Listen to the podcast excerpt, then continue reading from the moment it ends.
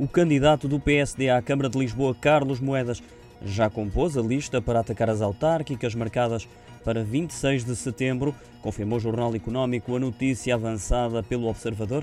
A lista encabeçada pelo ex-comissário europeu deverá ser entregue junto ao Tribunal Constitucional durante o dia de amanhã. Avança o expresso, inclui independentes como Laurinda Alves e Joana Castro e Almeida, mas também a deputada social-democrata Filipa Roseta, que se juntam assim a Filipe Anacureta Correia e Diogo Moura, ambos do CDS, a Ângelo Pereira e também a Pedro Simas.